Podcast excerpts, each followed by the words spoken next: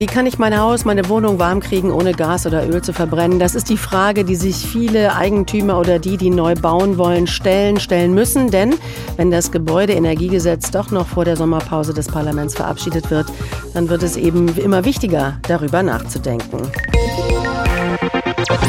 Und wenn man sich anschaut, welche Wärmequelle denn in den letzten Jahr gebauten Häusern dominiert, dann ist es die Wärmepumpe. Mehr als die Hälfte der Neubauten, vor allem Ein- und Zweifamilienhäuser, heizt damit. Aber die Lösung aller Probleme ist sie damit noch lange nicht. Und seit neuestem reden immer mehr auch von der Fernwärme. Gestern hatte ja auch die Bundesregierung zu einem Fernwärmegipfel eingeladen. Was kann die ausrichten, wenn es um den klimaneutralen Umbau der Wärmeversorgung bei uns geht? Professor Volker Quaschning ist Energieexperte und eben Professor für regenerative Energiesysteme an der Hochschule für Technik und Wirtschaft in Berlin. Guten Morgen nach Berlin. Guten Morgen, Frau Schmick. Für klimafreundlicheres Heizen sollen in den nächsten Jahren jährlich 100.000 Haushalte in Deutschland Zugang zur Fernwärme bekommen. Ist das ein realistisches Ziel? Naja, wir müssen ja schauen, wir haben im Fernwärmebereich in Deutschland keinen so großen Anteil. Andere Länder wie Dänemark oder Schweden sind da ganz anders aufgestellt. Die haben da weit über 50 Prozent Fernwärme.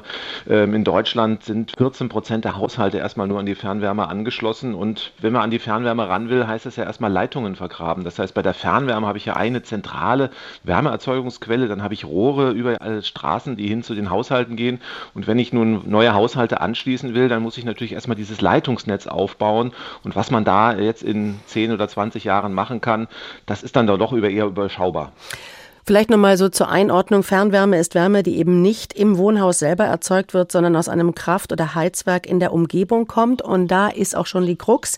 Dazu braucht es Gas oder Kohle und genau davon will man weg. Wie lange wird es denn dauern, bis Fernwärme wirklich klimaneutral ist? Das ist auch wieder ein deutsches Problem. Wir haben ja in den Häusern und auch bei der Fernwärme im Wesentlichen auf Gas oder Kohle gesetzt. Wenn wir wieder nach Skandinavien gucken, Dänemark, Schweden, da ist man heute schon bei der Fernwärme auch ähm, sehr weit an der Klimaneutralität dran, weil man dort einfach andere Energieträger eingesetzt hat. Man kann mit Biomasse das machen, da wird, werden in Deutschland die Potenziale nicht so groß sein, weil wir dann doch viel Energie brauchen und vergleichsweise wenig Wald haben.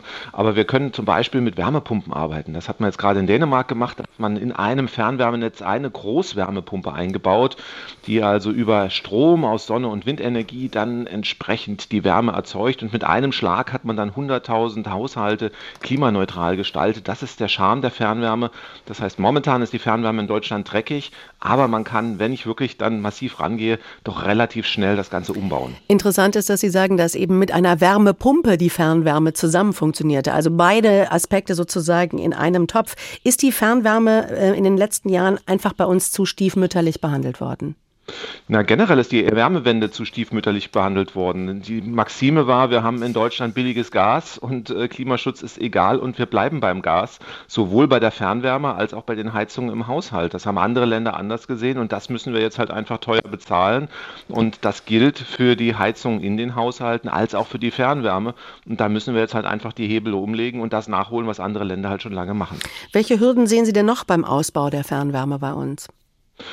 Na, bei der Fernwärme muss man schauen, es macht auch nicht überall Sinn, in die hm. Fernwärme zu gehen. Na, wenn ich jetzt ein Neubaugebiet habe, wo die Häuser sowieso einen geringen Energieverbrauch haben, da ist der Aufwand für das Vergraben der Leitungen der, äh, sehr, sehr hoch. Im Innenstadtbereich kann es wiederum Sinn machen, aber auch da muss man natürlich schauen. Also ähm, das Aufreißen der Straßen ist ja auch nicht so, dass da alle Leute von begeistert sind und wir haben ja auch den Fachkräftemangel und da müssen wir auch schauen, was überhaupt realisierbar ist in den nächsten 10 bis 20 Jahren. Es gibt auch noch andere Kritik an der Fernwärme, die Verbraucher Verbraucherzentralen, die fordern zum Beispiel mehr Transparenz auf dem Fernwärmemarkt. Die Anbieter hätten da unregulierte Monopole. Stimmt das? Ja, natürlich. Ich mache natürlich einen äh, Vertrag mit dem Anbieter der Fernwärme. Ich kann das ja nicht wechseln. Das heißt also, wenn ich einmal den Anschluss habe äh, in der Fernwärme in einer Stadt, dann kann ich ja nicht zur anderen Stadt gehen und mir den nächsten Anbieter aussuchen. Ich bin da an diesenjenigen gebunden. Und natürlich müssen wir auch schauen, dass da die Preise auch fair gebildet werden. Und natürlich ist da auch der Druck nicht unbedingt groß, da die beste Preisgestaltung zu machen, weil es halt keinen Wettbewerb gibt. Und da brauchen wir natürlich von staatlicher Seite eine gute Regulierung und eine gute Aufsicht.